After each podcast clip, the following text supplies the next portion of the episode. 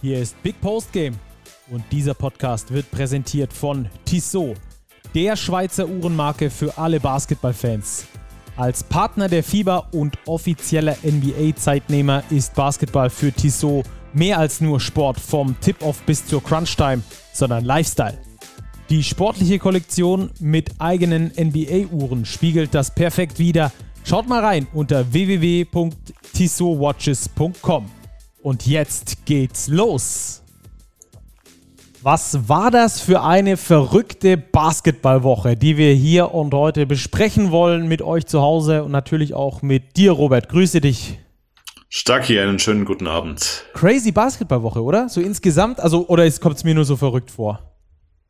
Äh, nee, glaube ich überhaupt nicht. Äh, wir haben ein Euroleague Final Four gesehen mit einem Ausgang, ja, irgendwie so Geschichten, die nur der Sport schreibt. Ähm, Sergio Rui äh, spielt da eine entscheidende Rolle. Dann haben wir gesehen ähm, in der BBL zwei Sweeps bereits in den Playoffs. Und zwar ähm, von Teams. Vom einen hätte man es vielleicht noch eher erwartet als von dem anderen, aber ich glaube, alle unsere Playoff-Tipps, die wir vor den Serien abgegeben haben, sind schon verkehrt. Also ja, viel zu besprechen einfach. Auf jeden Fall. Darüber wollen wir gleich mit euch sprechen, über die BBL und die Playoff-Serie natürlich, aber auch ähm, über das Euroleague Final Four, das natürlich auch im Zentrum jetzt erstmal stehen äh, dürfte. Denn äh, ich würde sagen, damit fangen wir auch an. Wir haben unseren Korrespondenten vor Ort gehabt. Rupert Farbig war dort vor Ort, den werden wir gleich anrufen. Der hat uns auch noch ein paar andere sehr, sehr interessante Informationen rund um die Zukunft der Euroleague. Da wird er uns gleich noch mehr dazu erzählen. Falls ihr uns schreiben möchtet, falls ihr irgendwie uns eure Meinung mitteilen möchtet, dann tut das sehr gerne ähm, und lasst uns sehr gerne auch eine Bewertung da auf allen Podcatchern. Empfehlt uns weiter. Das äh, hilft uns allen, die Basketballwelt nochmal äh, ein bisschen größer zu machen. Die, die es dann am Schluss interessiert. Robert, starten wir rein. Euroleague, neuer Champion, du hast es schon gesagt, Real Madrid und damit rufen wir natürlich an in Kaunas, noch verweilend bei Rupert Farbig, unserem Redakteur von Big und äh, wir sind natürlich sehr gespannt, was der uns da so von vor Ort erzählt. Das wollen wir wissen und natürlich auch die News, die er für uns hat. Ist er schon da? Servus. Rupert, grüße ist dich. Ist schon da? Robert ist Grüß auch euch. am Start. Robert. Robert, Robert, ich soll euch übrigens gleich grüßen und stacke dich unbekannterweise von Kollegen Uli Knapp vom Bayerischen Rundfunk. Ja, natürlich. Äh, Grüße zurück äh, an Uli. Ja, er hat, glaube ich, wie du, ein unfassbares Finale gesehen. Das geht, da gehe ich schwer von aus, dass er das gesehen hat, ja. Fandest du es denn so unfassbar wie Robert? Ich glaube, darauf hat die Frage eher gezielt. Ich glaube, darauf können wir uns einigen, oder? Dass das ziemlich unfassbar war von vorn bis hinten, von der ganzen Dramaturgie, wie es abgelaufen ist. Erst Olympiakos relativ klar vorne am Anfang, dann schlägt Real zurück und dann ist es einfach bis in die Schlussphase hinein knapp. Wahnsinnsatmosphäre, vor allem dank der Olympiakos-Fans. Und dann, Robert, ich habe tatsächlich an deinen Tweet von vor einigen Wochen gedacht, dass am Ende Jui die Trophäe in die Höhe heben wird. Also es war irgendwie das Gefühl die ganze Zeit, als er den letzten Wurf genommen hat, jo, das Ding ist drin und so war es dann auch. Also eines der doch mittlerweile zahlreichen Euroleague Finals, die in den letzten Sekunden entschieden werden. Das war schon ziemlich cool einfach. Ja, brutal. Lukas am Schluss noch den, den Wurf da auf der Hand, aber irgendwie hat es mir bei Olympiakos in der letzten Minute dann auch gefehlt, dieser, dieser Killerinstinkt irgendwie. Wie hast du das gesehen, Rupert? Ich war ein bisschen, bisschen komisch, ein bisschen planlos am letzten Minuten. Sie haben eigentlich das ganze Turnier sind übertrieben gesagt, das Beispiel die ganzen, das ganze Wochenende fand ich, konnte man ziemlich deutlich immer kennen, was sie spielen wollten. Im Halbfinale ganz starke Leistung, auch sehr, sehr verdienter Weiterkommen bis zum historischen dritten Viertel vor allem. Und das war auch größtenteils jetzt im Finale zu erkennen. Und dann in den letzten Minuten tatsächlich hat das ein bisschen nachgelassen. Dann war es manchmal die eine oder andere Einzelaktion von Besenkov vor allem. Ganz komisch fand ich dann vor Juis Game Winner diesen Wurf von Fall am Ende, also ich habe die, die 24 Sekunden auch nicht genau im Blick gehabt, aber gefühlt waren noch zwischen drei und fünf Sekunden drauf, sodass er da nicht diesen Floater von der Freiwurflinie nehmen müsste und hätte den nochmal zu einer besseren Option rausspielen können. Ja. Mhm. Robert, mach ja, gene generell auch eine taktisch eine ganz interessante Schlussphase, was Real Madrid ähm, den Griechen auch an offenen Würfen zugestanden hat. Also Walk-up teilweise ja. einfach frei stehen lassen an der Dreierlinie, auch äh, Shaq McKissick hat sich ausgezahlt. Die beiden haben ihre Würfe eben nicht getroffen. Ähm, Walk-up 0 von 5 von außen, McKissick nur 2 von 6. Ähm, dafür die Zone eng gemacht, den Rebound gesichert, allen voran Tavares und dann waren es mal wieder die alten Haudegen äh, um Yui, um Sergio Rodriguez, der für mich fast der MVP des, des Finalspiels war. Ausgezeichnet wurde ja Eddie Tavares für das ganze Final Four. Ja. Ähm, aber was, was Chacho da nochmal aufs Parkett gezaubert hat in der Schlussphase, das war schon, war schon allererste Sahne. Absolut. Also ich, ich musste ja auch den MVP mitwählen und durfte meine Stimme abgeben.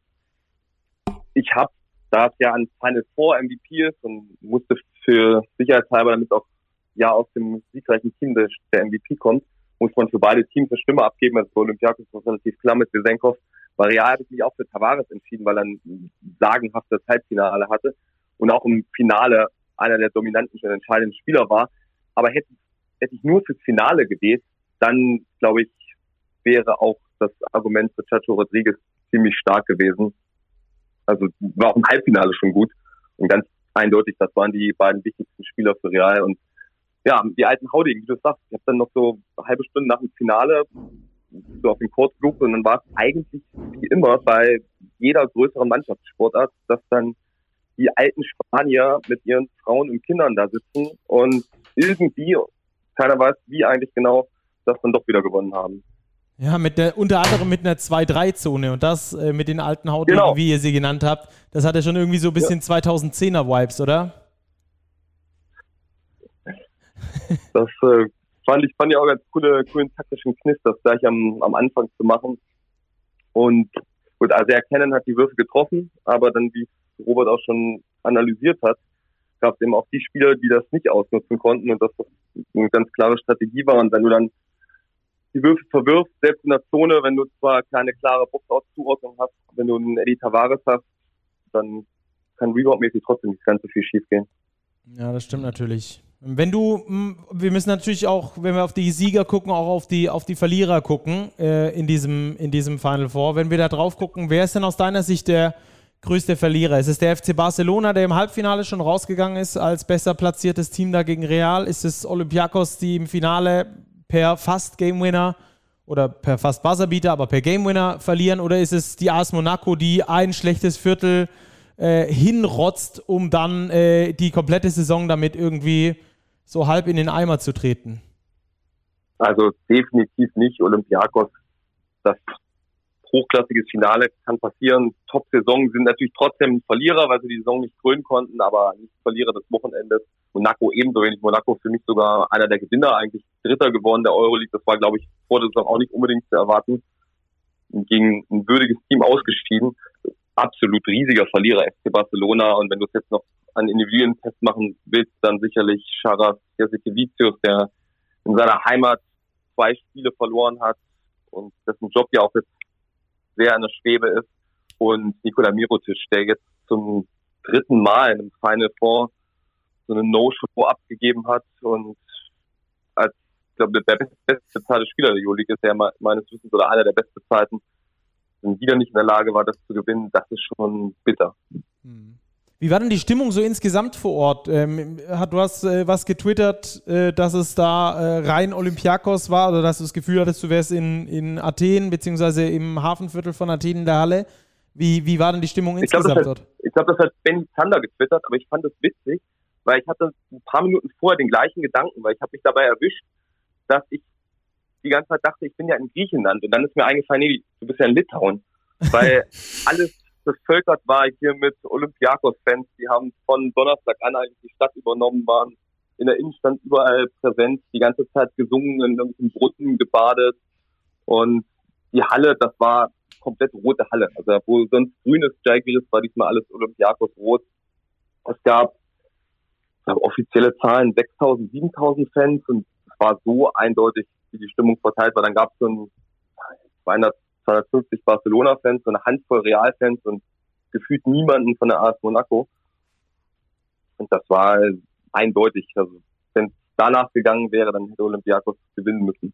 War ein bisschen schade, dass dann nicht so viele andere enthusiastische Fanlager gibt. Also das Optimalszenario wäre wahrscheinlich gewesen, Žalgiris, Partisan, Maccabi und Olympiakos.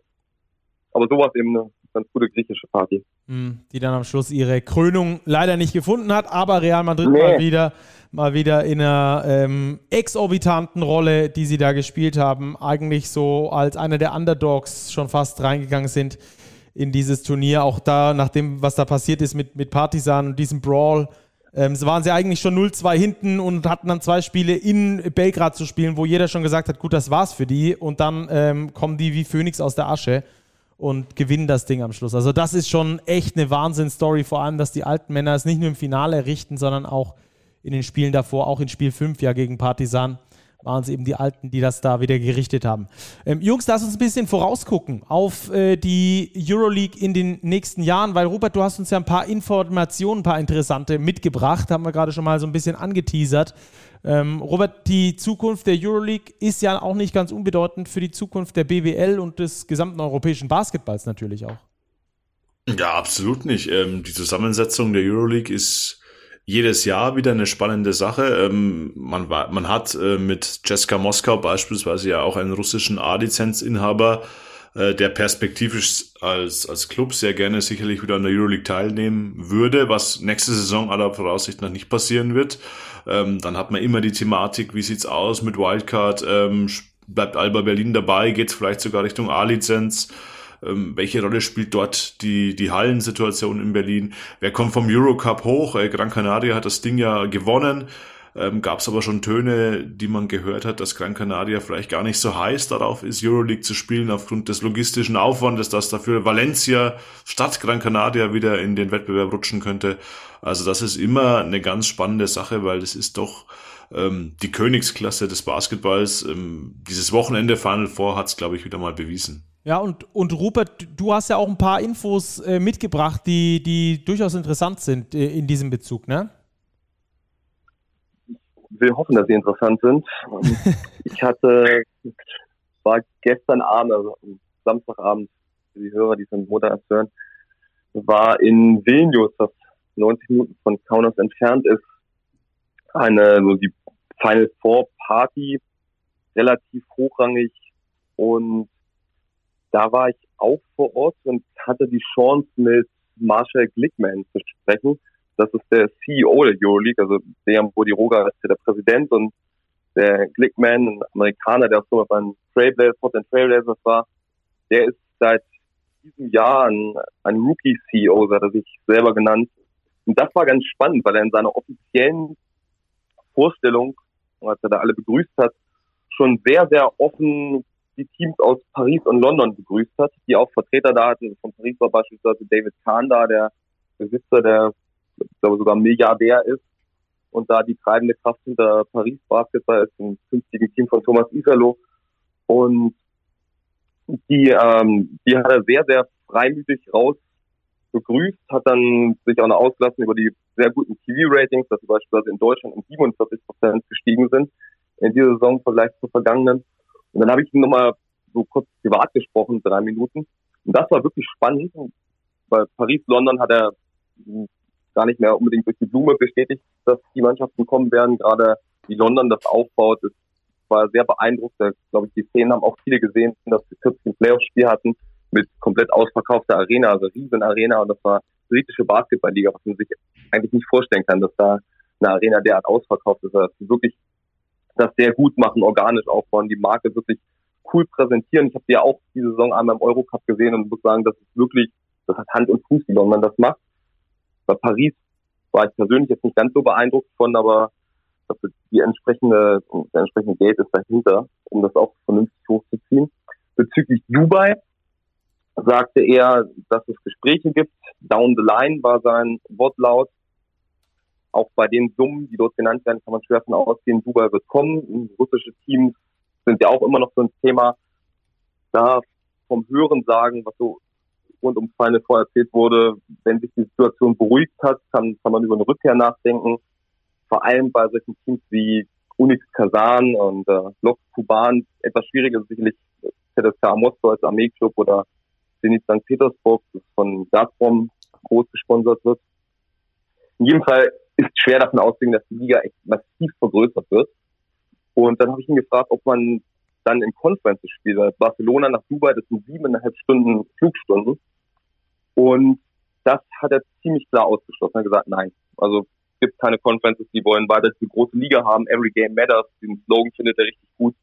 Das hat ihm diese Saison auch total Spaß gemacht. Die NBA sei das ganze Razzle Dazzle. Euroleague, das, die spielen mit Passion. Da ist wirklich jedes Spiel entscheidend.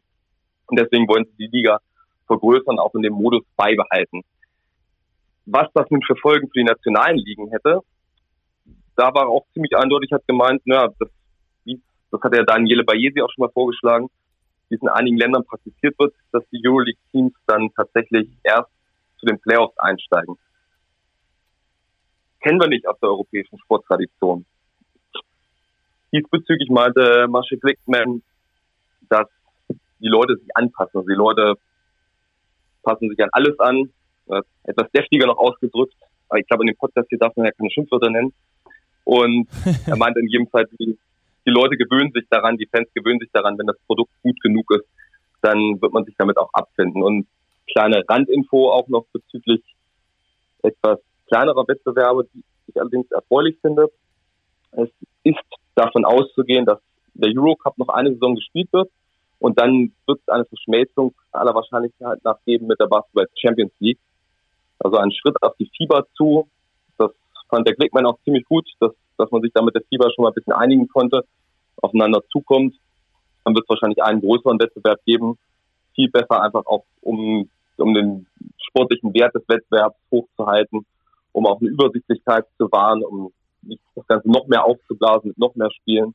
Deswegen übrigens äh, wird auch am Top 4 und Final 4 Format festgehalten, weil man jetzt nicht noch mehr Spiele irgendwie in den Spielplan reinpacken will, wenn man die Liga jetzt noch auf 24 Teams vergrößern will.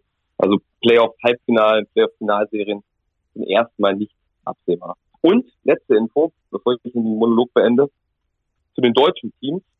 Ich bin auch gefragt, wie er Deutschland sieht als deutschen Markt. Und er hat gesagt, Deutschland ist die Haupt Priorität momentan für Euroleague. Der deutsche Markt ist der wichtigste strategische Markt. Da fokussieren sie sich voll drauf. Er möchte unbedingt, dass Alba eine dauerhafte Lizenz bekommt.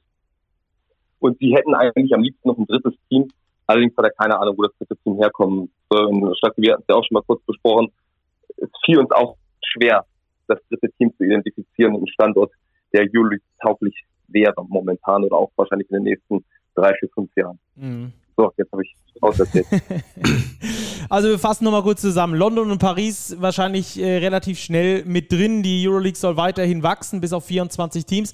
Wie das ganz funktionieren soll, dass dann Every Game Matters, das hat ja auch damit zu tun, dass es eben wirklich jedes äh, Spiel von Bedeutung ist und nicht wie in der NBA, weil du halt 86 Spiele hast, dass es dir dann egal ist. Aber äh, mal ausgerechnet bei 24 Teams wären das ja trotzdem 46 Saisonspiele, allein die du in der Regular Season spielst da nimmt dann ja natürlich die Bedeutung jedes einzelnen Spieles auch ab. Also wie das da äh, mit dem Slogan Every Game Matters weitergehen soll, das verstehe ich noch nicht so ganz. Das kann uns vielleicht Marshall Glickman mal ähm, in Detail erklären, wenn wir ihn mal anrufen hier im Podcast. Aber die Herangehensweise ist auf jeden Fall äh, aus der Hinsicht gut, dass Every Game Matters, aber andererseits sehe ich das sehr kritisch, dass das auch tatsächlich funktionieren kann, äh, wenn man dann da noch viel mehr äh, diese Euroleague äh, aufbläht. 47% Wachstum auf dem deutschen TV-Markt, das ist natürlich äh, eine brutale Zahl. Da äh, kann ich auch verstehen, dass sie da auf den deutschen Markt weiter geiern. Wer dann das dritte Euroleague-Team sein kann, Schrägstrich soll, das werden wir noch sehen. Und es gibt einen ersten Schritt von der Euroleague auf die FIBA zu oder von der FIBA auf die Euroleague zu, dass Eurocup und Basketball Champions League nach der kommenden Saison möglicherweise zusammen äh, verschmelzen. Ähm, das sind, glaube ich, ganz, ganz. Ah, einen habe ich übrigens noch. Einen hat er noch. Einen hat er noch. Einen habe ich noch. Hapoel Jerusalem hat jetzt einen 24-jährigen Besitzer mit äh, Unlimited Resources. So war der Wortlaut. Okay. Da Mark Zuckerberg dann oder wie? Bitte? Mark Zuckerberg oder wie heißt der dann? Keine Ahnung, ob er sich jetzt Hapoel gekauft hat. In jedem Fall, äh, das sei auch ein Team, was für die Euroleague in Frage kommen könnte in den kommenden Jahren. Okay, ja, fantechnisch natürlich auch sehr gut. Äh, und du hast vorher noch so zwischen den Zeilen gedroppt, ähm, Paris, der neue Club von Thomas Isalo. Das ist auch, nach deinen Infos, hast du ja auch schon getwittert, äh, dingfest, ne? Das scheint sehr dingfest zu sein. Also ich wage jetzt zu zweifeln, dass er irgendwie da physisch vor Ort war und irgendwas unterschrieben hat, aber dass man wahrscheinlich eine Vorvereinbarung getroffen hat und das war auch das, was man hier eigentlich zwischen den Zeilen überall durchgehört hat. Und die Finn Connection ist ja auch hier vor Ort mit Patrick Hoppun, der beim Adidas Next Generation Tournament da dieses Select-Team, diese internationale Auswahl trainiert hat und der hat das wohl auch schon an der einen oder anderen Stelle fallen lassen, dass das relativ klar ist, dass Isalo dahin geht und der nächste Trainer von Paris wird einem anscheinend nach. Wow, das, äh, dürfte, dürfte jetzt natürlich... wirklich aus mehreren Stellen und scheint, also der Robert wusste es ja auch schon länger und das ja. Ja, man hört das, man, genau, wenn, man hört das aus mehreren, aus mehreren äh, Quellen und dann äh, scheint es dann immer sehr viel wahrscheinlicher, ob es dann tatsächlich auch 100% so ist, das können wir natürlich nicht sagen, aber es ist auf jeden Fall ähm, ähm, zumindest sehr wahrscheinlich, dass das klappen wird. Rupert. Das wäre sogar mal was, wo ich mich freuen würde, wenn ich falsch liege, weil ich ihn natürlich auch gerne bei Bonn in der Bundesliga sehen würde. Ja, äh, Dito, ich würde ihn auch gerne weiterhin sehen. Ich war ja am Freitag bei Spiel 2, werden wir gleich noch dazu kommen, hier im weiteren Verlauf des Podcastes, ähm, in, in Bonn. Und da hat man wieder mal Thomas Isalo Coaching Masterclass beobachten können. Also das war schon echt krass und ist natürlich dann auch schön, solche ähm, Trainer dann auch bei uns in der Liga zu haben. Ob das dann dauerhaft geht, man kennt die ausländische Konkurrenz und die Finanzstärke, ist natürlich dann immer die andere Frage. Schauen wir mal. Ein dritten ja. Euroleague-Club in Deutschland, das wäre natürlich perspektivisch eine richtig schicke Nummer. Dass die Euroleague-Teams nicht in der BBL antreten sollen, der Regular Season wäre dagegen natürlich eine absolute äh, Katastrophe aus meiner Sicht, wo ja. man sich auch sehr schwer nur gewöhnen kann. Ähm, man gewöhnt sich an alles, ja, ist auch so ein altes Sprichwort, aber ich glaube, ähm, da kriegt man dann keinen fairen sportlichen Wettbewerb mehr über eine ganze Saison hin irgendwie. Naja, wir werden es auf uns zurollen hm. lassen. Robert, vielen Dank, dass du dir die Zeit genommen hast. Bei dir ist ja schon Montag, äh, weil du eine Stunde Zeitverschiebung hast. Deswegen umso, umso dankbarer sind wir dir für deine Infos und äh, dass du live vor Ort warst und uns da nochmal deine Eindrücke geschildert hast. Sehr gern. Mach's gut und äh, wir, hören, wir hören von dir. Hoffe ich. Wenn ich morgen gut zurückkomme, wenn der, wenn der Rücktransport ähnlich gut organisiert ist wie der Rücktransport von Venus nach Kaunas gestern, dann hört er nicht mehr von mir. Dann, was ist dann? Dann hört ihr nicht mehr von mir, wenn ah. der Transport so gut organisiert ist. Das war gestern etwas katastrophal organisiert. Dann hoffen wir mal tatsächlich, dass es besser läuft. Mach's gut, komm gut heim ja, und wir Gute Heimreise, Rupert, und wir hören uns. Ciao, ciao. Danke, machen wir. Danke dir, ciao. Wow, ja. Stacki. Ähm, lass mich noch einen Satz sagen zu dieser ja, ähm, Erweiterung der, der Euroleague. Ich sehe das ähnlich wie du. Ich glaube, das wäre ähm, wirklich nicht gut. Also 18 Teams, okay. 20 vielleicht, aber wenn wir dann Richtung 22 oder 24 Teams gehen, ähm, mal ganz abgesehen vom Pensum, das die Spieler dann zu absolvieren haben, da kommen ja massiv Spieler obendrauf, aber eben auch dieser Slogan, du hast ihn angesprochen, Every Game Matters. Wenn wir dann bei acht Playoff-Teams bleiben, acht von 24 sollen sich für die Playoffs qualifizieren. Das ist ein Drittel. Pff, da wirst du ganz schön viel äh, saure Gurkenzeit haben in der Saison, wenn das Team auf Platz 19 gegen das Team auf Platz 22 spielen würde. Also ich glaube, dann müsste man, wenn man das so anstrebt, ähm, auch an dem Playoff-Modus äh, definitiv was ändern. Ich erinnere mich an Andrea Zincherdi vor wenigen Wochen, der das erklärt hat. Ähm, die NBA hat 30 Teams, aber von diesen 30 Teams spielen 20 in der Postseason über die Play-ins äh, in jeder Conference. Da hast du 20 von 30. Das sind zwei Drittel der Teams, die da noch in den, in den Playoffs vertreten sind. Zumindest kurz. Aber wenn du wirklich in der Euroleague bei diesem Format bleibst, acht Teams in den Playoffs, selbst zehn fände ich dann schon, oh, wenn du dann so Play-In machst, schon, schon schwierig. Und auch das zweite Thema mit äh, der Bundesliga, dass jetzt Alba Berlin und Bayern München nicht mehr in der BBL spielen würden, beziehungsweise nur noch die Playoffs spielen würden, ja, auf Euroleague-Ebene würde man sich darum, daran gewöhnen, wahrscheinlich, weil es vermutlich egal wäre. Ja, die genau, spielen in der Euroleague, passt schon. Lästigen BBL-Spiele mehr zwischendurch hast, wo aber, du nicht irgendwie nach, für nach die, Dupfingen musst. Für die Wahrnehmung einer nationalen Liga, glaube ich, ist es eine Katastrophe, wenn deine besten Teams mit den besten Spielern und auch Nationalspielern, also Identifikationsfiguren. Also wenn wir an Berlin und München denken, wir haben Andy Obst, wir haben Johannes Thiemann, Luis Olindi und so weiter und so weiter bei diesen Teams. Das sind ja wirklich Aushängeschilder des deutschen Basketballs. Ähm, das sind die Jungs, die uns im Sommer bei der Europameisterschaft begeistert haben. Wenn du die nicht mehr in den Hallen in der Republik hast, sondern nur noch in der Euroleague, glaube ich, ist das für die nationale Liga und zwar nicht nur für die deutsche, sondern auch für alle anderen wirklich ein extremer Schritt zurück und ich hoffe inständig, dass das wirklich nicht passieren wird. Ja, vor allem, wenn wir dann nochmal, ich sag mal, nach Spanien gucken beispielsweise, sind, glaube ich, gerade aktuell fünf Euroleague-Teams aus Spanien oder vier.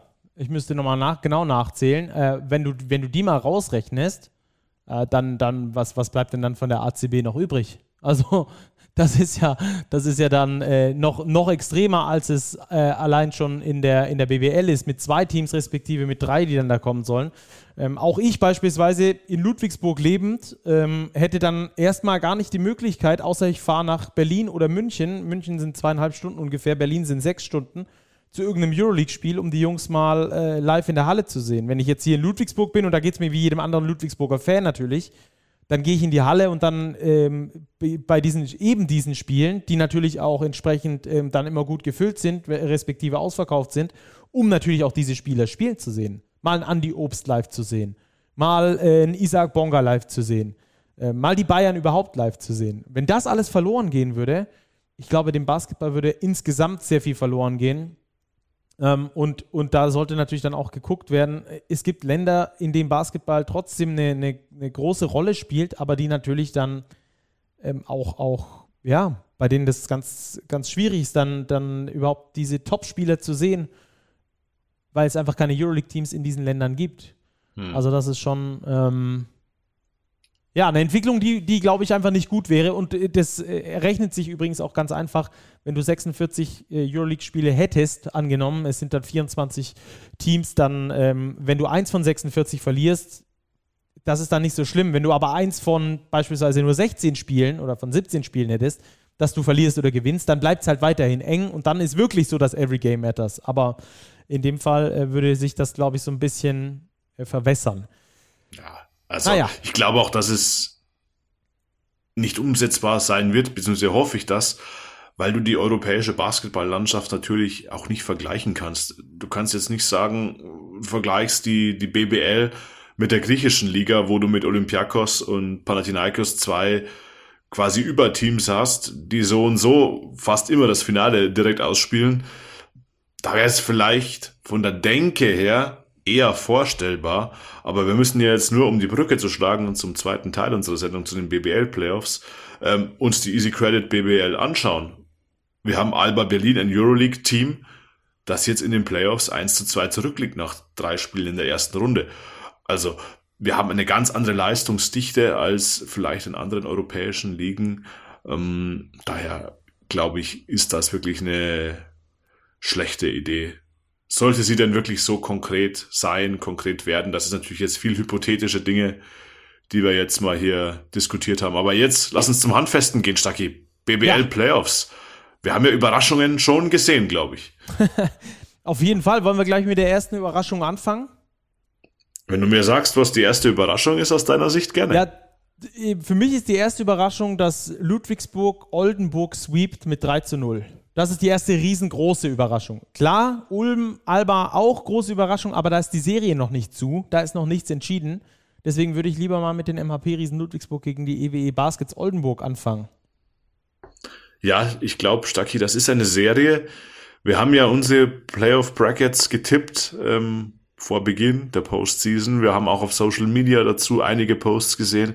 Ich habe ganz wenige gesehen, die Ludwigsburg vorn hatten. Also Oldenburg war schon offenbar so der Favorit, auch weil sie eben eine Position besser waren, Heimrecht hatten. Aber ich habe ihnen kein einziges Bracket gesehen, das Ludwigsburg mit 3 zu 0 vorne hatte. Und genauso ist es gekommen. Ja. Äh, hatte ich auch nicht. habe ich auch nicht gesehen. Äh, also weder habe ich es gesehen, noch habe ich es irgendwo anders gesehen, äh, dass das Spiel genauso ausgeht. Das ist schon echt erstaunlich. Ähm, wir können nochmal ganz kurz zur Einordnung äh, die Regular Season Spiele plus das Pokal-Halbfinale einordnen. Da war Ludwigsburg zweimal weit vorne, hat dann am Schluss doch noch verloren. Drittes Spiel dann in Oldenburg deutlich verloren. Ähm, es schien so, als wäre Ludwigsburg zum Saisonende die Leistungskurve so relativ deutlich nach unten weggeknickt. Ähm, sie haben es dann am Schluss nochmal geholt. Das halt auch, um das ganz kurz einzusortieren, damit zu tun, dass sie einen sehr strengen Spielplan hatten zwischendurch, wo sie dann mal, ich glaube, sechs Spiele in Folge verloren hatten, ähm, wo dann alle gesagt haben, du, äh, Anfang der Saison waren sie echt überraschend gut. Ich habe sie, muss ich ganz ehrlich sagen, nicht mal in die Playoffs getippt vor dieser Saison. Ähm, weil eben neuer Coach, fast ganz neu zusammengestelltes Team, man wusste überhaupt nicht, was man kriegt. Viele Rookies mit dabei oder Spieler, von denen man nicht weiß, ob sie sofort funktionieren in einer BWL. Ähm, und Josh King scheint dieses Team so geformt zu haben, dass es jetzt verstanden hat, wie es gewinnen kann. Das finde ich echt beeindruckend. Absolut. Und es ist der typische Ludwigsburger Basketball, den wir sehen. Ähm, wenn wir jetzt auf diese drei Spiele schauen, die sie jetzt gegen die Oldenburger gespielt haben, sie haben in allen Spielen ein massives Plus an Wurfchancen. Acht Würfe mehr im ersten Spiel, das ist noch okay, aber 14 beziehungsweise 13 Abschlüsse mehr in den Spielen 2 und 3 für Ludwigsburg. Und das ist schon eine Qualität, die sich in diesen drei Spielen jetzt durchgezogen hat. Sie haben einfach unfassbar viele Ballverluste forciert bei den Oldenburgern, die ein bisschen Probleme hatten. Ich glaube, wenn wir über die Oldenburger noch sprechen, müssen wir da viel über die Guard-Position sprechen, ähm, diese Fehler zu vermeiden. Und Ludwigsburg wirklich unterm Strich in allen drei Spielen, die ersten beiden waren knapp, ähm, die bessere Mannschaft, weil sie einfach auch den besseren Gameplan hatten, würde ich sagen. Also das ist wirklich auch ein Erfolg von Josh King. Ja, bin ich, bin ich voll bei dir. Hat ähm, folgende Beobachtung äh, zur Grundlage. Wir hatten mit Patrick Femerling in der äh, vorbereitenden Preview auf diese Serie gesprochen und wir haben von diesem sehr harten Hatching gesprochen, das die Oldenburger über die drei Spiele in der Saison gegen Prentice Hub gespielt haben ähm, und ihn damit äh, ja die Butter vom Brot genommen haben, weil Hub ein Guard ist, der sehr gerne selber den Ball dribbelt. Und wenn er äh, gedoppelt wird, dribbelt er weiter den Ball und schafft es nicht daraus, einen Vorteil zu generieren. Und Josh King hat es scheinbar geschafft, einem, das muss man auch loben, lernfähigen Guard beizubringen, dass wenn dieses harte Hedge kommt, dass dann der Ball so schnell wie möglich gepasst werden muss. Und natürlich brauchst du auch das Team. Die anderen vier müssen auch mitarbeiten. Aber wenn das geschafft wird, wenn du diesen ersten Ball spielst, hast du quasi wenn du es plump sagen willst, die erste Pressinglinie überspielt. Und dann hast du einen 4 gegen 3. Und das hat Ludwigsburg immer wieder gut ausgenutzt. Sie haben sich also sehr genau angeschaut, wo waren die Knackpunkte ähm, die die Oldenburger ähm, den Ludwigsburgern oder womit die Oldenburger den Ludwigsburgern das Leben schwer gemacht haben und haben genau dagegen das richtige Gegengift gefunden, um daraus dann ihre Offense zusammenzubauen. Haben oft dieses Überzahlspiel gehabt, haben deswegen hochprozentig abgeschlossen, gute Abschlüsse bekommen. Auch in diesem Spiel wieder 43% äh, Trefferquote, das ist über dem Saisonmittel. Äh, im, im dritten Spiel jetzt gewesen, in den anderen Spielen auch. Und sie haben es auch geschafft, diese mentale Toughness, die ihnen unter der Saison häufiger mal gefehlt hat, wo sie hohe Führungen hergeschenkt haben, wieder zurückzugewinnen. Spiel 2 waren sie schon mit, äh, ich glaube, mit 9 oder mit 10 vorne, lagen dann zwischenzeitlich mit 8 hinten, die Ludwigsburger, und haben es wieder gedreht in fremder Halle, um so sich äh, Spiel 2 zu holen, was dann aus meiner Sicht auch vorentscheidend war. Ja, also diese beiden geklauten Spiele in Oldenburg waren natürlich vorentscheidend. Aber dennoch musst du das Ding auch erst zumachen, weil die Oldenburger schon eine Mannschaft auch sind, die Qualität haben. Aber wie wir gesehen haben, ihnen fehlt auch ein gutes Stück Qualität. Ähm, vor allem der Ausfall von Olympianic, ja. glaube ich, Bin extrem ich bitter, weil er eigentlich neben Dwayne Russell der einzige Schütze ist in der Mannschaft. Und das Shooting hat Oldenburg wirklich massiv gefehlt in dieser Serie ich würde gar nicht sagen, dass es der einzige ähm, Shooter ist neben ihm. Er hat sehr hochprozentig getroffen und mit seinen deutschen Minuten dann natürlich extrem viel geholfen. Vor allem, wenn du einen deutschen Spieler hast, der hochprozentig trifft, ist das nochmal wertvoller. Aber ähm, theoretisch wäre da auch noch Trey Drexel beispielsweise, ähm, äh, der eigentlich die Dinge auch von draußen reinschroten kann, genauso wie Tanner Leisner, ähm, der theoretisch auch noch einer ist, der die Dinger von außen äh, reinwerfen kann obwohl äh, Leistner natürlich im, im, im dritten Spiel jetzt nicht mit, mit, mit von der Partie war. Aber das sind schon auch Schützen, die theoretisch übernehmen können. das sind stabile Säulen gewesen über die Saison, die aber jetzt in den Playoffs überhaupt nicht funktioniert haben. Genau, du sagst es, sie sind die Säulen gewesen, aber Trey Drexel ist sein Wurf abhanden gekommen, irgendwie im Verlaufe dieser Saison. Und Tanner Leisner nach seiner Verletzung auch nicht mehr so richtig der Alte geworden. Und so hängt eben ganz viel an Weezy Russell, der 19 Würfe im Schnitt nimmt in diesen drei Spielen, sich extrem aufreiben muss mit vielen Minuten. Und da macht sich einfach auch der breitere Kader der Ludwigsburger ja. bemerkbar. Oldenburg spielt eine neuner Rotation, ähm, da Alan Pjanic noch raus ist. Und diese neuner Rotation, und dann sind wir meiner Ansicht nach wirklich bei mangelnder Qualität klingt so hart bei Oldenburg, auch auf der Point Guard Position. Sie haben mit Weezy Russell einen extrem starken, dominanten Point Guard, aber mir fehlt auch der zweite Ballhändler. Hassani Gravett hat mich nicht überzeugt. Ähm, Maxi Leo ist das auch nicht. Kenny Ogbe ist ein Flügelspieler. Trey Drexel ist für mich auch ein reiner Shooting Guard. Und dann wird's schon, wird's schon schwer. Und all diese Last, das ganze Playmaking und Scoring auf den Schultern von Weezy Russell ist, glaube ich, zu viel gewesen für ihn. Er konnte das nicht alleine schultern.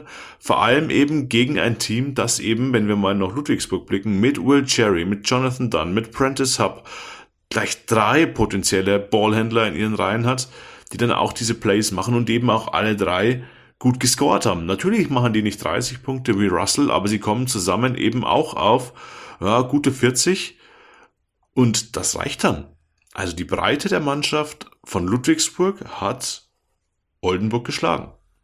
Und bei Prentice Hub auch nochmal rausheben, äh, müssen wir auch nochmal rausheben, dass der eben geschafft hat, ähm, seine Effizienz wieder zu steigern, in den richtigen Momenten wieder da zu sein und nicht äh, 20 Würfe pro Spiel drauf zu schroten bei einer schlechten Quote. Er hat nur einen von sechs Dreiern getroffen, hat es aber geschafft, das Ganze zu balancieren mit eben fünf Würfen, die er in Korbnähe genommen hat oder aus dem Zweierbereich, ähm, die er dann hochprozentig getroffen hat und am Schluss eine Trefferquote von 45 Prozent abliefert. Bei elf Würfen, dann bist du effizient, dann kannst du deiner Mannschaft auch wirklich helfen.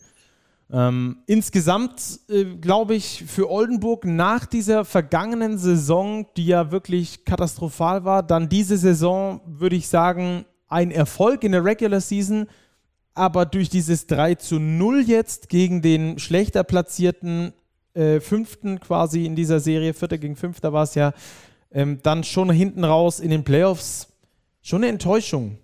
Also ein 3-0 ist, glaube ich, eine Enttäuschung. 3-1 wäre okay gewesen, ein 3-2 wäre auch okay gewesen. Jeder Sieg natürlich sowieso. Aber ich glaube, die hatten sich definitiv mehr ausgerechnet und sind deswegen nicht wirklich zufrieden, auch wenn es dann da im Viertelfinale oder fürs Viertelfinale der BBL gereicht hat. Ja, sehe ich auch so. Es war so ein bisschen so ein Übergangsjahr, jetzt dieses erste Jahr unter Pedro Calles in Oldenburg. Die Regular Season war wirklich solide gespielt, ohne internationale Belastung. Die Playoffs waren jetzt eine Enttäuschung. Man wird aber auf diese Saison aufbauen. Man hat äh, mit Dwayne Russell seinen absoluten Schlüsselspieler schon gehalten für nächste Saison. Ähm, die anderen Imports haben meines Wissens alle nach keinen Vertrag. Ähm, von den deutschen Spielern hat man, glaube ich, aber auch einen ganz guten Kern mit Kenny Ogbe, mit Norris Akbakoko, der sich ganz gut entwickelt. Ähm, um diese Spieler gilt es jetzt, eine Mannschaft zu bauen, die breiter aufgestellt ist denn auch in der nächsten Saison wird Oldenburg ja im internationalen Wettbewerb wieder vertreten sein. Ich tippe mal stark auf die Basketball Champions League als Tabellenvierter.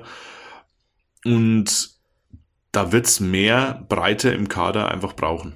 Ja, ich glaube aber, dass die Basketball Champions League nach, dem, nach der Abschlusstabelle äh, nicht in der Regular Season vergeben wird, sondern ähm, dann nach den Playoffs auch. Und da dürften sie jetzt auf jeden Fall schon mal hinter Ludwigsburg gerutscht sein. Die MHP sind damit wahrscheinlich, ja, mal die ersten, gehen wir mal davon aus, dass, dass ähm, keine Ahnung, Alba, Bayern und Bonn beispielsweise weiterkommen sollten. Oder Ulm oder Alba, da ist es egal, weil Ulm bisher im Eurocup angetreten ist. Selbst wenn die Ulmer weiterkommen sollten, hast du ähm, dann den ersten Platz quasi mit Bonn oder nach den zweiten Platz mit Bonn, die dann sich für die Champions League qualifizieren. Also ich glaube, dass die Oldenburger, wenn dann in die Quali müssten. Aber ähm, das ist jetzt ähm, gefährliches Halbwissen an der Stelle. Ähm, ich glaube, dass es nicht nach der Regular Season geht, sondern dann nach den Playoffs eben. Aber können wir dann zu gegebener Zeit, glaube ich, äh, schlussendlich abklären. Sie werden auf jeden Fall international antreten. Das ist, äh, das, ist, das ist klar, wenn sie denn wollen. Und davon gehe ich stark aus. Ja, wer vielleicht auch international spielen wird, ist die BG Göttingen, auch wenn ja. für die die Saison ja an diesem Sonntag, sprich gestern, ähm, zu Ende gegangen ist. Sie haben verloren gegen die Bayern in heimischer Halle. Erstes Playoff-Heimspiel seit zwölf Jahren. 54 zu 65. Eine gute erste Halbzeit gespielt, aber dann wirklich äh, den Verletzungen Tribut zollen müssen. Harper Camp äh, schon von Haus aus ausgefallen und dann auch Till Pape während des Spiels noch verloren. Ähm, Rob Edwards auch ausgefallen, der sein Spiel zweimal kurz probiert hat und ohne diese drei Leistungsträger war dann nichts zu holen für die BG. Ja, ich glaube auch vor allem, dass es ähm, in so einer Serie die Best of Three ist, äh, Best of Five ist, wenn du da in Spiel 2 nach Rückstand quasi, nach 0-1 Rückstand, wenn du da im Spiel 2 was holen kannst, dann äh, hast du sehr gute Karten, diese Serie auch langfristig eng zu gestalten. Aber dieses zweite Spiel kann natürlich auch der Knackpunkt sein, dass es dann ähm, hinten raus nicht der, wie soll ich sagen, nicht die allerletzte Hoffnung ist ähm, oder die allergrößte Hoffnung ist, Spiel 3 zu gewinnen. Du weißt, weißt, worauf ich mir hinaus möchte? Ich weiß, worauf du hinaus Und ich möchtest. Ich glaube, dass dieses zweite Spiel, das müssen wir unbedingt besprechen, ja. vor allem diese Schlusssekunden, denn Göttingen hatte tatsächlich die Chance, das Ding da in München zu gewinnen. Ja, auf jeden Fall. Oder es mindestens in die Verlängerung zu bringen, dieses Spiel. Ähm, für alle Hörer. Es gab dabei, ich meine, es stand unentschieden, ähm, einen Pfiff, wenige Sekunden vor Ende, Foul von Gino Crandall an Cassius Winston, der über die linke Hand zum Korb penetriert ähm, und ausrutscht. Auf den Fernsehbildern wirklich ganz klar zu erkennen. Er rutscht einfach wirklich weg. Ähm, wird auf Foul entschieden. Es gibt zwei Freiwürfe. Winston macht den ersten, verwirft den zweiten absichtlich, verwirft ihn auch gut äh, mit sehr viel Schwung vorne gegen den Ring, geht aber zu früh zum Rebound. Also er übertritt beim Freiwurf, was dann eben die Schiedsrichter auch nicht gesehen haben, holt aber den Offensivrebound, Bayern wird nochmal gefoult, wieder erster Freiwurf drin, zweiter Freiwurf daneben, Spiel zu Ende, Göttingen verliert. Ja, Rule Morse war außer sich, ähm, Frank Meinert sagen war nicht begeistert. Und ja, ich glaube, die Schiedsrichter an sich waren auch nicht begeistert. Ähm, sie werden es gesehen haben ähm, mittlerweile auf den TV-Bildern. Eine ganz unglückliche Situation, diese zwei Fehlentscheidungen. Ja, absolut. Vor allem, wie gesagt, in diesem zweiten Spiel, wenn du halt mit 1-1 nach Göttingen reist, du weißt, du hast zwei Spiele in Göttingen garantiert, dann ist das eine komplett andere Nummer als wenn du halt mit 0-2 äh, gehst. Du weißt, äh, dass Harper Camp sowieso schon ausfällt. Du hast das Ding da knapp verloren. Du hast alles aufgewendet. Du bist überhaupt nur rangekommen, weil Gino Crandall so einen super Tag da hatte in München. Ähm, ich glaube, dass das dann schon ähm, so ein Downer ist. Göttingen hat nach wie vor an sich geglaubt, aber ich glaube, das kriegst du nicht äh, mehr aus dem, aus dem Kleinhirn rausgeschält, bis du dann da in Spiel 3 reingehst. Ähm, entsprechend, ja, ist es dann nach drei Spielen zu Ende gegangen. Bayern etwas glatter sogar vielleicht noch durch diese Serie durchgegangen, ähm, als ich es vermutet hätte zumindest. Bei dir, ja. wie, wie hast du es gesehen? Ja, ich hatte ja 3-1 getippt für die Bayern. Aber es war in Spiel 1 ein überzeugender Auftritt der Bayern. Das haben sie ja deutlich gewonnen mit 20 Punkten Differenz. Spiel 2 war so lala, würde ich sagen. Ähm, schon also der Sieg jetzt nicht unverdient, auch trotz dieser schwierigen Entscheidungen am Ende. Das war so ein Spiel auf Messers Schneide und jetzt dieses dritte Spiel, da haben sie einfach ihre individuelle Qualität genutzt. Das war jetzt spielerisch alles andere als ein Leckerbissen. Aber Göttingen hatte einfach keine Matchups gegen Silent Cheatham, gegen Easy Bonga vor allem, der machen konnte fast was er wollte, weil er einfach keinen passenden Gegenspieler hatte. Und die Bayern sind defensiv, sie sind da, Darauf wird Andreas Sinkieri in diesen Playoffs wieder äh, sein Erfolgsrezept versuchen aufzubauen. Ähm, daher 3-0. Die Bayern, glaube ich, werden diese Serie ziemlich zügig abhaken und jetzt drauf blicken, wer denn da so kommt in der nächsten Runde. Ja, auf die, auf die wollen wir jetzt natürlich auch blicken, bevor wir noch ganz kurz äh, die Saison der Göttinger äh, abschließend nochmal ganz kurz zusammenfassen. Die haben eine wahnsinnig gute Saison gespielt ähm, sind da verdientermaßen auf Platz 6 gelandet, sogar fast, ein bisschen unglücklich noch, dass sie da auf Platz 6 gerutscht sind zum Schluss noch ähm, und dann eben gegen die Bayern spielen mussten und nicht gegen Oldenburg auf, auf äh, Platz 4 stehend. Ähm, und also da wirklich absolut top performt, äh, viel besser als es der Etat versprochen hätte, viel besser als wir es hätten einschätzen können oder als wir es eingeschätzt haben. Und schlussendlich dann mit 3-0 gegen Bayern rauszufahren, obwohl du in Spiel 2 sehr nah dran warst. Ich glaube, das wäre nochmal ein Sahnehäubchen gewesen, ein extra Saisonspiel nochmal oben drauf zu bekommen, vor allem ein Heimspiel. Aber insgesamt die Göttinger mit einer absolut äh, tollen Saison, auf die sie mega stolz sein können. Sehe ich so. Du, glaube ich, aber ähnlich, oder? Ja, mit ganz vielen positiven Überraschungen. Till Pape mit Kevin Gebo vielleicht wirklich von den deutschen Spielern her die positive Überraschung dieser Saison, aber auch diesen Mix, den Rule Moors da zusammengestellt hat in seiner Mannschaft. Diese Guard-Rotation mit Crandall, mit Frey, mit Frey, mit Mark Smith, wirklich hochtalentierte Spieler, ähm, die ganz viele verschiedene Facetten eben einbringen ins Spiel. Ähm, das war schon wirklich ähm, begeisternd, was Göttingen diese Saison über ähm, geleistet hat und auch dieses dritte Viertelfinalspiel jetzt ähm, wirklich eine verdiente Anerkennung auch nochmal von den Fans, die sie bekommen haben. Die Halle hat gefeiert. Da war niemand böse, dass dieses Spiel jetzt verloren ging. Ähm, die Göttinger waren einfach platt. Die Rotation war auch hier klein ähm, und als Till Pape an dieser Stelle auch gute Besserung. Das sah relativ übel aus nach diesem Zusammenprall äh, mit viel Blut, das da aus der Nase kam. Vermutung geht ja Richtung Nasenbeinbruch, vielleicht sogar Gehirnerschütterung noch dazu. Ähm, also das war für Göttingen wirklich der Lohn harter Arbeit, dieses Heimspiel nochmal haben zu dürfen. Ja, und da dürfen wir wirklich zu einer grandiosen Saison gratulieren. Auch da müssen wir vielleicht das ganz kurz einordnen. Vergangene Saison sind sie ja noch ganz knapp aus den Playoffs wieder rausgerutscht nach toller, nach toller Spielzeit. Dieses Mal haben sie sich wirklich belohnt und werden deswegen auch wahrscheinlich in der kommenden Saison nicht nur im FIBA Europe Cup in der Quali antreten können, wo sie ja dann rausgeflogen sind vor der aktuellen Saison, ähm, sondern ich glaube auch dann mindestens dafür dann fest qualifiziert sein, um dann dort antreten zu können, was den Göttingern in der nächsten Saison vielleicht auch beim Recruiting so ein bisschen helfen könnte, um da den ein oder anderen Spieler zu locken mit internationalem Flair. Ähm, vielleicht da auch ganz kurz noch äh, zu Head Coach Ruhl Mors noch ein, zwei Sätze. Der soll ja im Kontakt mit den MHP-Riesen gestanden haben über längere Zeit. Da hat jetzt aber Josh King verlängert. Der soll gute Kontakte nach Frankreich gehabt haben, unter anderem nach Limoges. Dort hat jetzt auch ein anderer Coach unterschrieben. Aber ähm, ich glaube, er hat seinerseits noch eine Option auf ein Jahr Verlängerung bei der BG Göttingen, aber ich glaube, jeder vor Ort dort geht davon aus, dass Moors, Moors sich äh, weiter orientiert den nächsten Schritt geht und ich glaube auch nicht, dass da irgendjemand sauer ist drüber in Göttingen, sondern das ist halt der normale Gang der Dinge. Aber der wird ein gefragter Mann sein auf jeden Fall auf dem Transfermarkt. Ja, auf jeden Fall. Er hat sich ja nach dem Spiel geäußert, ähm, dass Göttingen immer noch eine Option ist, aber dass man jetzt so kurz nach dem Saisonende ähm, da noch nicht über irgendwelche Entscheidungen sprechen sollte. Ich glaube, Rule Moors wird sich Zeit nehmen. Ähm, Göttingen, glaube ich, weiß das, äh, dass es die Option gibt, dass er weitermacht, dass es aber auch genauso die Option gibt, dass er geht und sich neuen Aufgaben widmet. Ähm, bin aber überzeugt, dass man in Göttingen dann auch ähm, gute Nachfolgelösungen finden würde, wenn es dann wirklich zu einem Abgang käme. Ja, bin ich mir auch sehr sicher.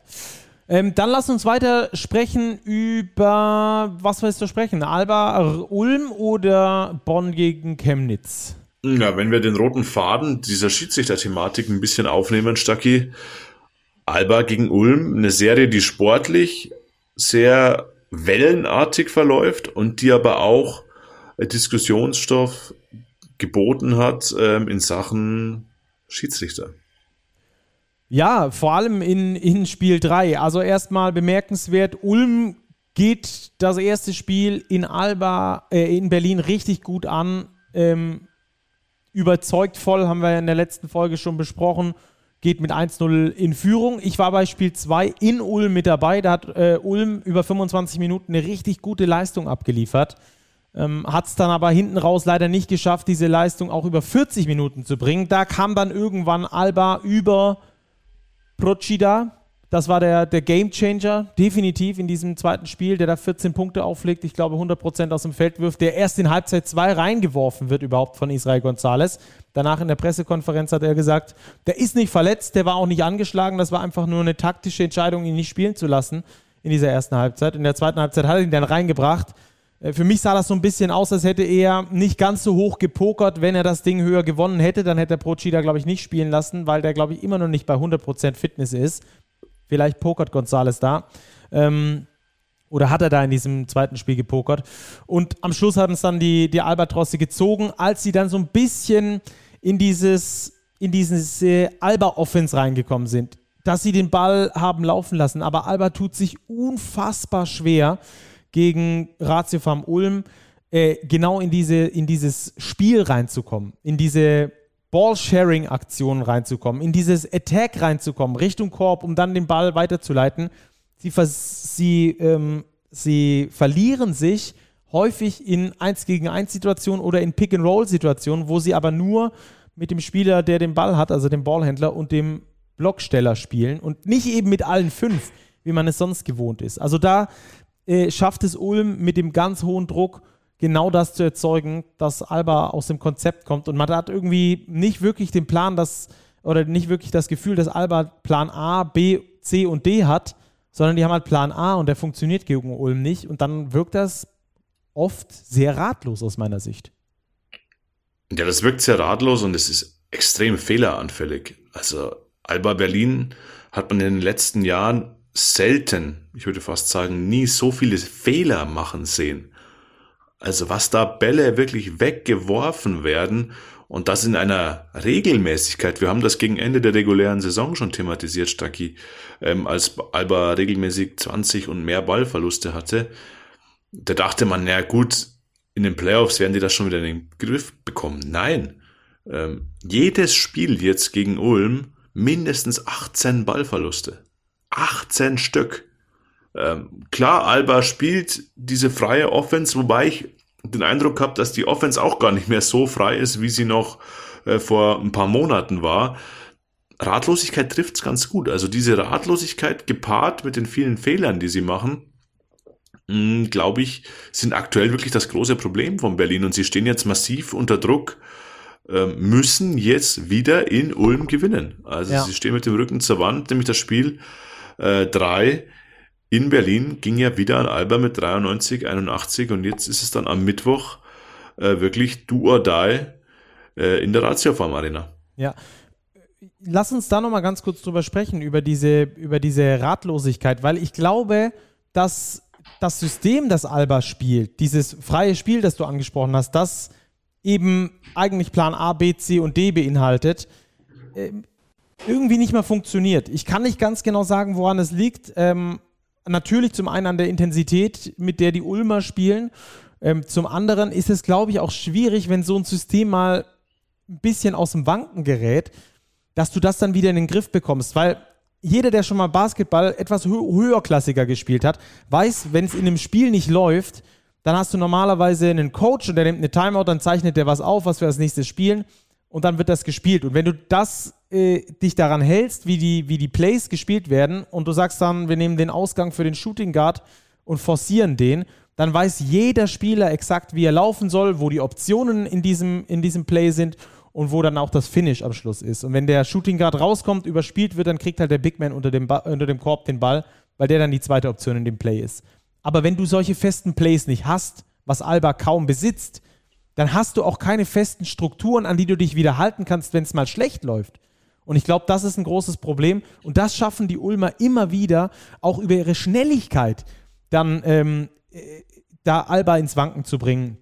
Dass sie quasi nach vorne schnell spielen, dass sie defensiv extrem hart agieren und dann wieder schnell versuchen umzuschalten, weil wenn der Ball im Netz landet, die Ulmer legen ihn in das Netz der, der Berliner. Dann hat Alba Probleme, schnell zu spielen, weil die den Ball aus dem Netz holen müssen, Einwurf machen. Dann ist meistens schon der Fastbreak wieder weg. Ich habe da auch mit äh, Tommy Kleppeis übrigens drüber gesprochen. Nach Spiel 2 hatten die Ulmer nur zur Erinnerung verloren.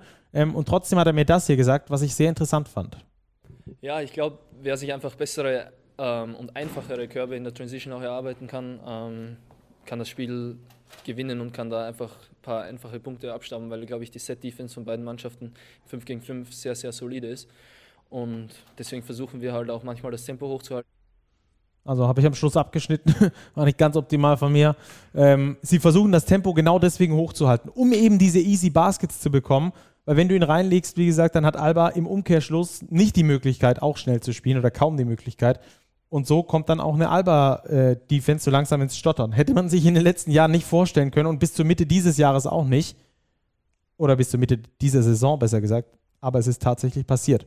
Hat auch damit zu tun, übrigens, auch das nochmal ein Thema, was wir, glaube ich, bei Alba ansprechen müssen, dass auch altbewährte Säulen nicht so funktionieren, wie sie funktionieren müssten in so einer Spielzeit. Und ich finde auch, dass das ein Effekt ist dieses Cruisens durch die ganze Saison. Es lief ja easy und dann müssen die Säulen nicht ganz so viel machen. Ich spreche jetzt gerade vor allem beispielsweise von Luke Sigma, der insgesamt nur vier Würfe nimmt, beispielsweise in Spiel 3. Vier Würfe. Von einem Mann von Sigmas äh, Stärke, der aber es irgendwie sich angewöhnt hat, immer noch mal den Extrapass zu spielen, auch wenn er unnötig ist. Ja, sehe ich ähnlich, Stacki. Ähm, Berlin hat äh, diese, diesen Flow verloren und auch Sigma als Säule, aber auch ähm, andere. Also ähm, Chris Kumachi spielt überhaupt keine Rolle in dieser Serie. Mit seiner Größe könnte man vielleicht schon auch gewinnbringend einsetzen. Ähm, Jalen Smith war jetzt mal wieder Topscorer, aber irgendwie auch noch nicht die Konstanz in Person ich glaube, diese, diese Rollenverteilung, die du jetzt vielleicht brauchst, eine kleinere Rotation, mal wirklich vielleicht nur mit neun oder zehn Spielern zu spielen, dass es dann wirklich auch wieder Klick macht, die hat Alba aktuell nicht und ich bin sehr, sehr gespannt, wie sie das jetzt am Mittwoch angehen werden. Ähm, sie haben natürlich das Potenzial und die Qualität, äh, ein zweites Mal in Ulm zu gewinnen sie haben auch die Qualität, diese Serie noch umzubiegen mit 3 zu 2, aber so richtig in bestechender Form scheinen sie nicht zu sein. Ja, wir hören mal noch ganz kurz rein, was mir Johannes Thiemann nach dem Spiel gesagt hat. Ja, ist schwierig. Also natürlich, äh, wenn man das erste Spiel so deutlich verliert, dann ist natürlich auch ein bisschen Druck da. Ähm, äh, das darf uns eigentlich nicht passieren, dass wir dann nicht, nicht mehr unser Spiel spielen. Aber ich glaube, wie gesagt, Ulm macht das, macht das smart, die, die machen sehr viel Druck. Und ähm, ich glaube, wir haben die Lösung gefunden, äh, wir können aber trotzdem noch definitiv bessere Lösungen finden. Ja gut, also Halle gibt Energie, es äh, haben, haben sehr gute Fans. Also von daher ist es immer, immer schön, wenn, wenn die Halle voll ist. Und immer schön, wenn die Halle voll ist. Die wird jetzt auch am kommenden Mittwoch wieder voll sein. Aber was er davor gesagt hat, fand ich sogar eigentlich noch interessanter, dass Ulm eben genau diesen Druck macht, ähm, dass es, was, was es Alba schwer macht und dass es ihn eigentlich nicht passieren darf. Ich habe ihn auch gefragt, wie mental müde er ist. Dann hat er gesagt, jetzt sind halt Playoffs, das darf keine Rolle spielen. Aber wenn du es dir schon selber verbietest, überhaupt daran zu denken, finde ich, ist ja schon immer so ein bisschen was im Busch, oder? Mentale Müdigkeit wird da sein. Also kann mir keiner erzählen, nach, äh, nach 68 gespielten äh, Regular Season Spielen plus äh, Pokal waren es, glaube ich, drei. Ähm, ja, ja. Also du bist bei 71, 72, 73 Spielen, dass du dann irgendwie mental müde bist. Klar sind Playoffs, aber Müdigkeit ist trotzdem da. Müdigkeit ist trotzdem da, körperlich und auch im Kopf. Man sieht es ja auch an den Bayern, die jetzt auch nicht hier locker flockig die Göttinger weggeputzt haben. Das ist auch harte Arbeit und das ist ja auch, was diesen Euroleague-Teams in den letzten Jahren immer wieder mal ein bisschen auf die Füße gefallen ist, diese Müdigkeit, dass man dann in den ersten Playoff-Runden mal Spiele liegen lässt. Jetzt geht's Alba Berlin so, dass sie ja schon, wenn sie weiterkommen wollen, fünf Spiele brauchen werden äh, gegen Ratio vom Ulm, was natürlich so ein bisschen so ein Teufelskreis werden kann. Aber ich sehe aktuell, ähm, außer den Bonnern, die unermüdlich zu sein scheinen, kein Team, das so richtig hier im, im Fluss ist, im Flow ist. Man sagt, ja, okay, die sind jetzt wirklich richtig in Form. Ludwigsburg, ja. Ja, hätte ich auch. Aber von diesen, von diesen Top-Favoriten am ehesten die Bonner und Berlin wirklich ein Fragezeichen. Also dieses Spiel am Mittwoch, ähm, JT hat es dir nach Spiel 2 gesagt, du hast schon Druck, wenn das erste verloren geht. Du glaub, hast jetzt noch mehr Druck, wenn auch das dritte verloren geht. Ähm, denn jetzt ist wirklich du oder die angesagt. Dann müssen wir noch über zwei Themen sprechen. Ähm, also natürlich auch noch, was die, was die Ulmer gut machen. Äh, haben wir gerade schon angesprochen. Druck, schnell spielen, sogar noch schneller als Alba, wenig Fehler. Ähm, Kumachi beispielsweise äh, ist deswegen kein Faktor, weil ihn die Ulmer herausragend gut attackieren.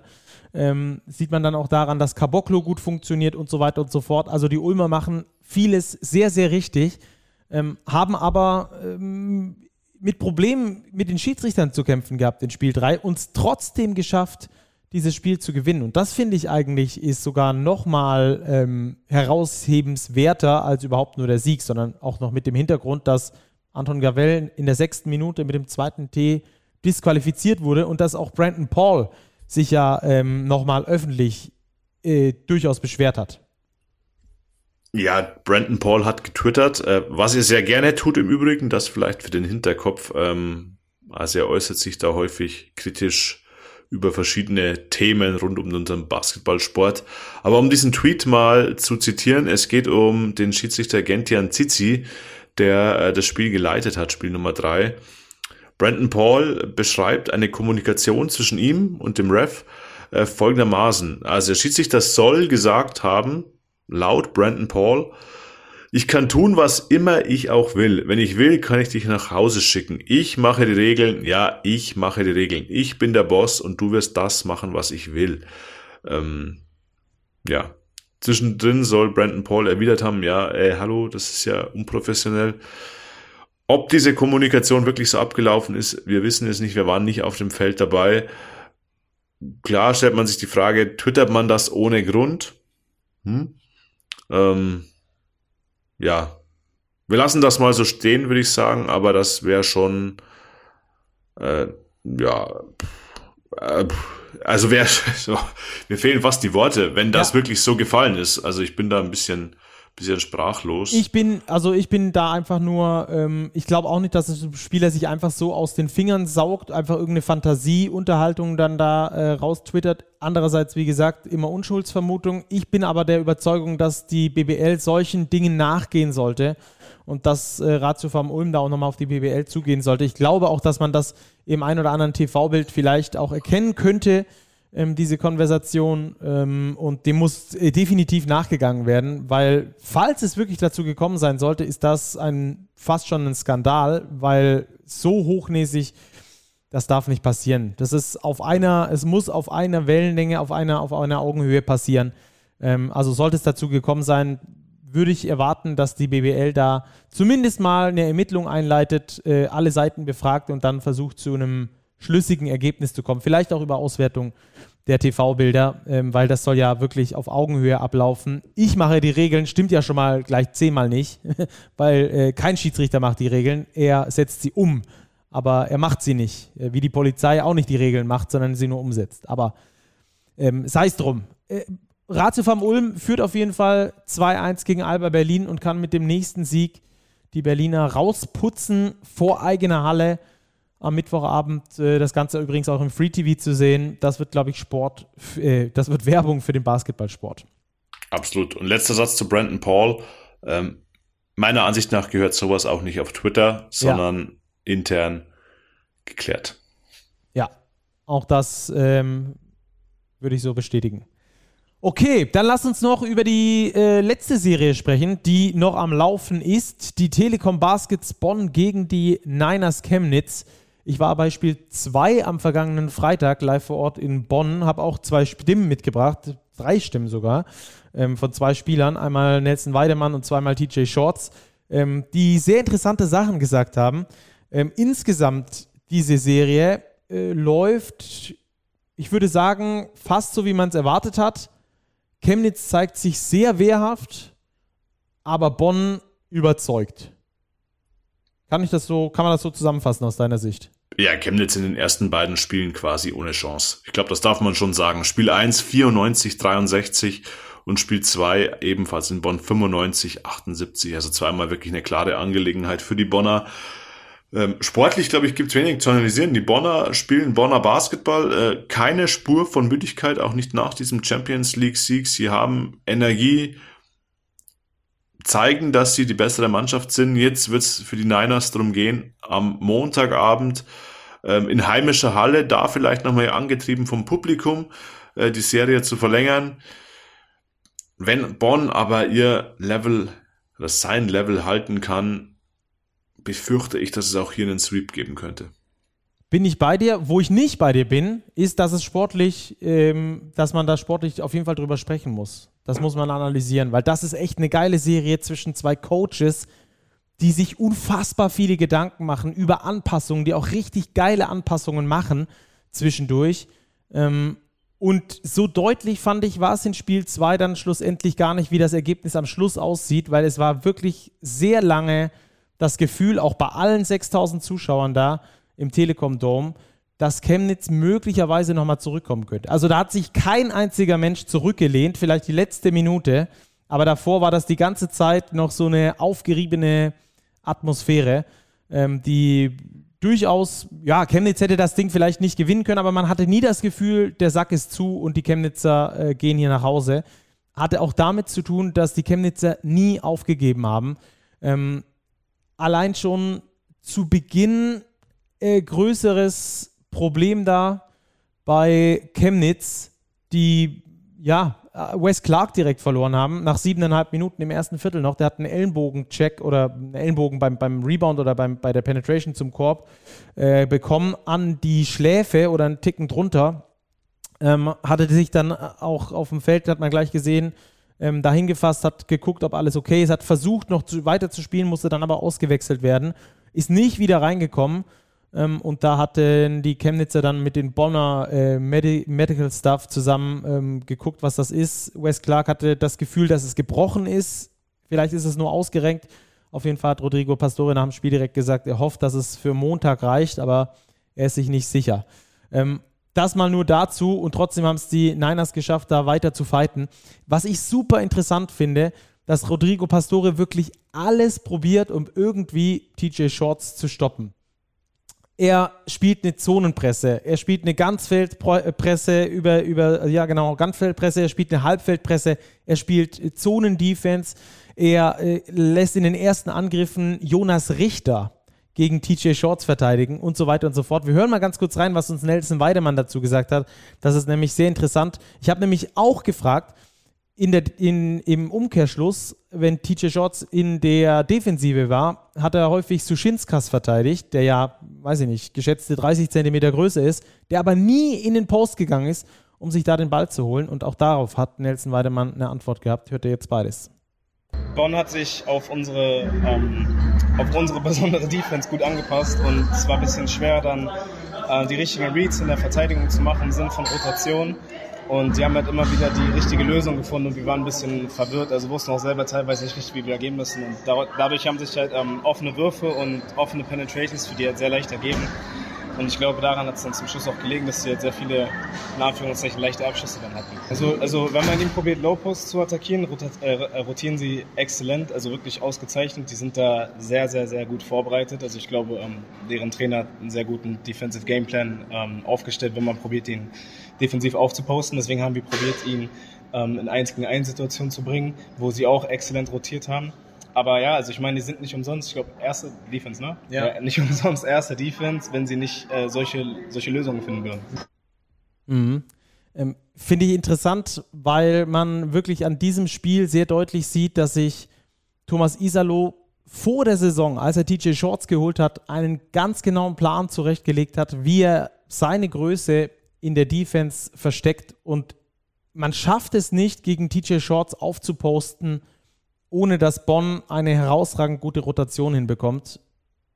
Das ist einfach nicht möglich für die, für die Niners Chemnitz. Obwohl sie die größere Mannschaft sind, ähm, auch athletisch unterwegs sind, ähm, sie, sie können die Bonner so nicht knacken. Ich glaube, ein Punkt, wo es äh, klappen könnte, wäre, wenn sie den Korb noch härter attackieren. Ähm, die Bonner hatten große Foul Trouble in, in Spiel 2, vor allem auf den Big Man-Positionen. Die haben viele dumme Fouls gemacht. Also war sowohl äh, Leon Kratzer als auch Mike Kessens als auch dann Finn Delaney ausgefault. Also alle drei, die die fünf spielen können.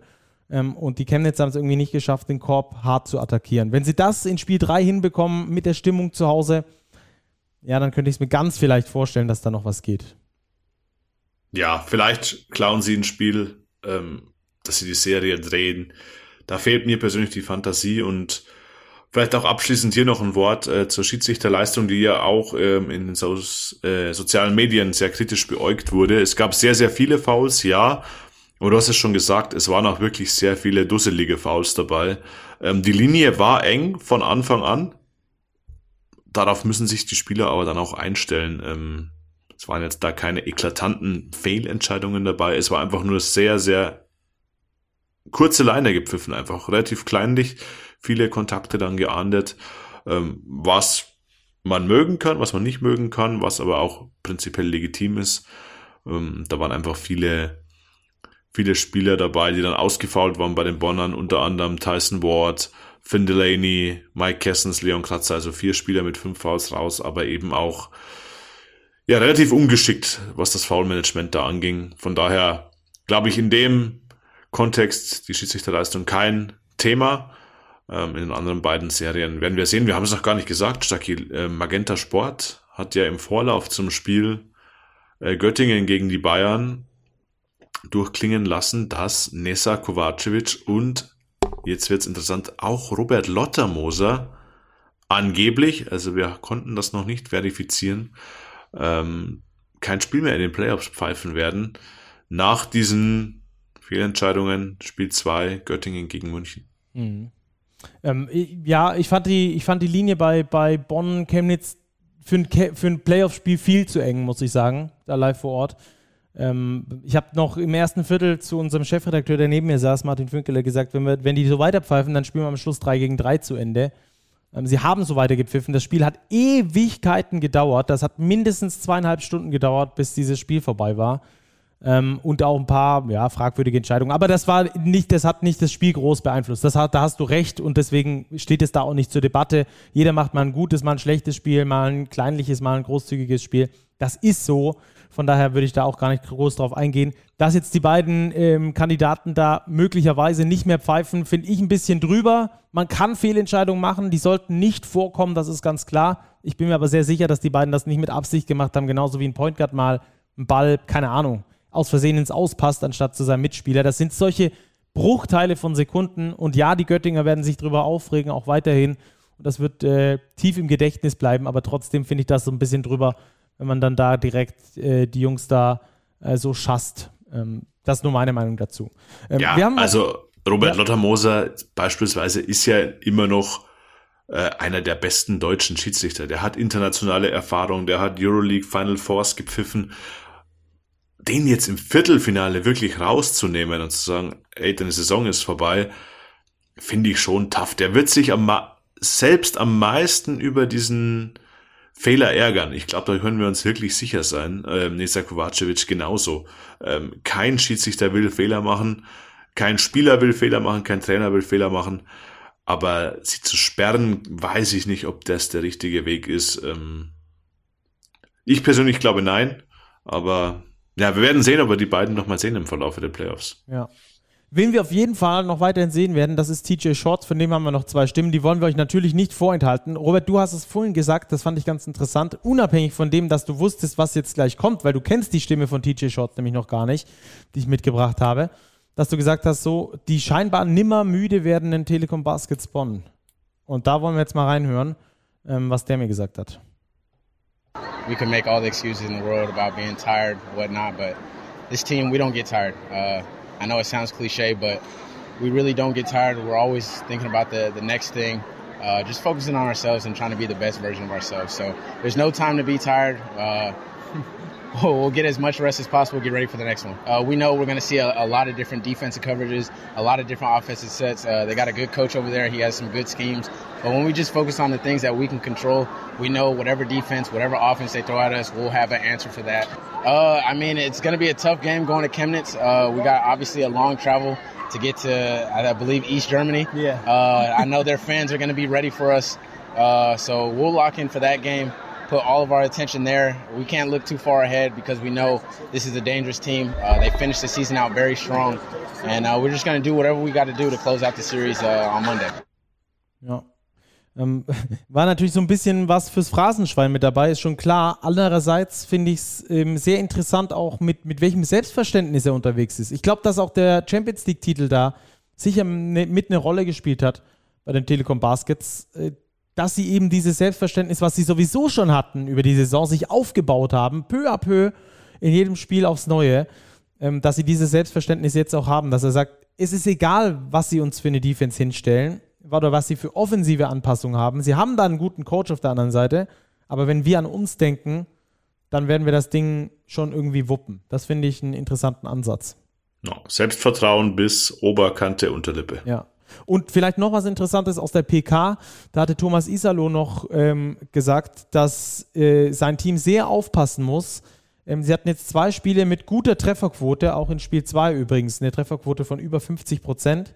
Ähm, aber wenn es mal nicht so ist, dann müssen sie das Possession Game gewinnen. Und das haben sie vor allem in Spiel 2 nicht geschafft gegen die äh, Niners Chemnitz, die vor allem mit 10 Offensivrebounds geglänzt haben. Und ähm, wenn dann mal so ein schwieriges Spiel für die Bonner kommt, wo du halt mal nicht so gut triffst, dann, wie gesagt, musst du das äh, Spiel der Possessions gewinnen, also dass du öfter auf den Korb wirfst als der Gegner. Davor hat er sehr gewarnt und deswegen ähm, hat er da auch großen Respekt vor den Niners Chemnitz. Das Spiel am Montagabend dann, Spiel 3. Bonn kann den äh, Laden zumachen oder Chemnitz kann sich am Leben halten und dann nochmal Spiel Nummer 2 zu Hause, also es wäre dann Spiel 4 der Serie äh, für sich garantieren in der Messe Chemnitz. Ich glaube, da wird auf jeden Fall äh, die Hölle los sein in dieser Halle. Man kennt die lauten Fans von Chemnitz. Ähm, ich habe noch zum Abschluss dieser Serie gefragt, ähm, ob Sie denn bereit sind, Champion zu werden oder was Sie denn aus der Champions League mitgenommen haben, um Champion zu werden, ob Sie auch die Euroleague-Teams schlagen können. Da hat mir TJ Shorts noch das hier gesagt. Uh, yeah, it's gonna it's gonna take exactly what we did uh, out in Malaga. Uh, all the habits that we built all the way from the start in August Uh, we're going to have to rely on those things to to win us games down the stretch. And obviously, we know we're a long ways away from a championship in the BBL. Uh, we got to get by this first round first, but every day uh, in practice, every film session, we'll continue to grow, continue to see things that we can do better, and get ready for being able to put ourselves in a position to win a championship. Ich glaube auch, das ist das, was die Bonner in diesem Jahr so stark macht, dass sie wirklich diese, diese Habits, die sie da sich selbst aufgebaut haben, dass sie die immer wieder einhalten ähm, und auch in TJ Shorts einen Anführer haben, der brutal stark ist auf dem Feld und auch als Führungspersönlichkeit, aber überhaupt keine Allüren hat. Das hat man auch gesehen. Ich habe ihn da interviewt. 20 Minuten nach dem Spiel hat er immer noch Autogramme geschrieben auf dem Parkett, wo noch irgendwie Fans außenrum standen. Also der hat nicht nur abseits des Feldes keine Allüren, sondern auch auf dem Feld muss er nicht die Hauptrolle spielen, übernimmt sie aber gerne, wenn er, wenn er muss. Okay, Robert, das war mal ähm, ein langer Run, den wir hier hatten in unserem Podcast. Wir müssen aber natürlich noch ganz kurz in die Tissot Overtime, denn es gibt da möglicherweise unter der Woche äh, einen, ein Team, das sich sportlich qualifizieren kann, und zwar für die Easy Credit BBL. Lass uns eintauchen. Oder hast du noch irgendwas zu den Serien? Nee, ne? Nee, aber Dienstagabend, wir bleiben bei einer Serie, nämlich in der Pro A, zweite Basketball-Bundesliga.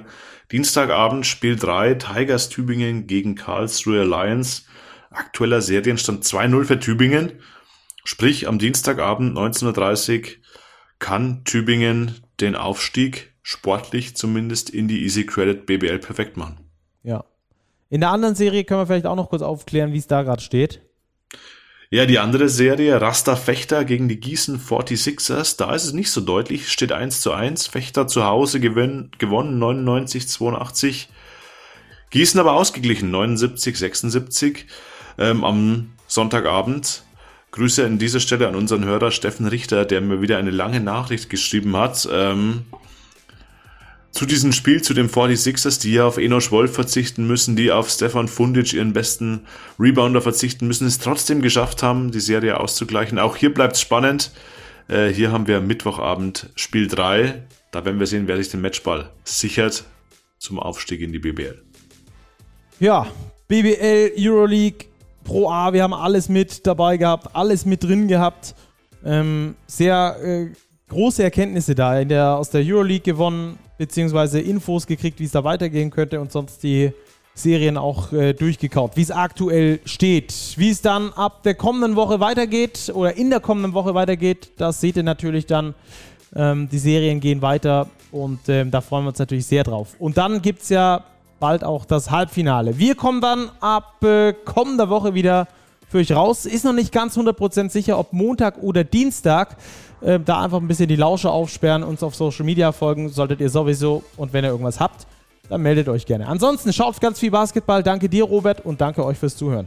Ciao, ciao, macht's gut und bleibt sportlich.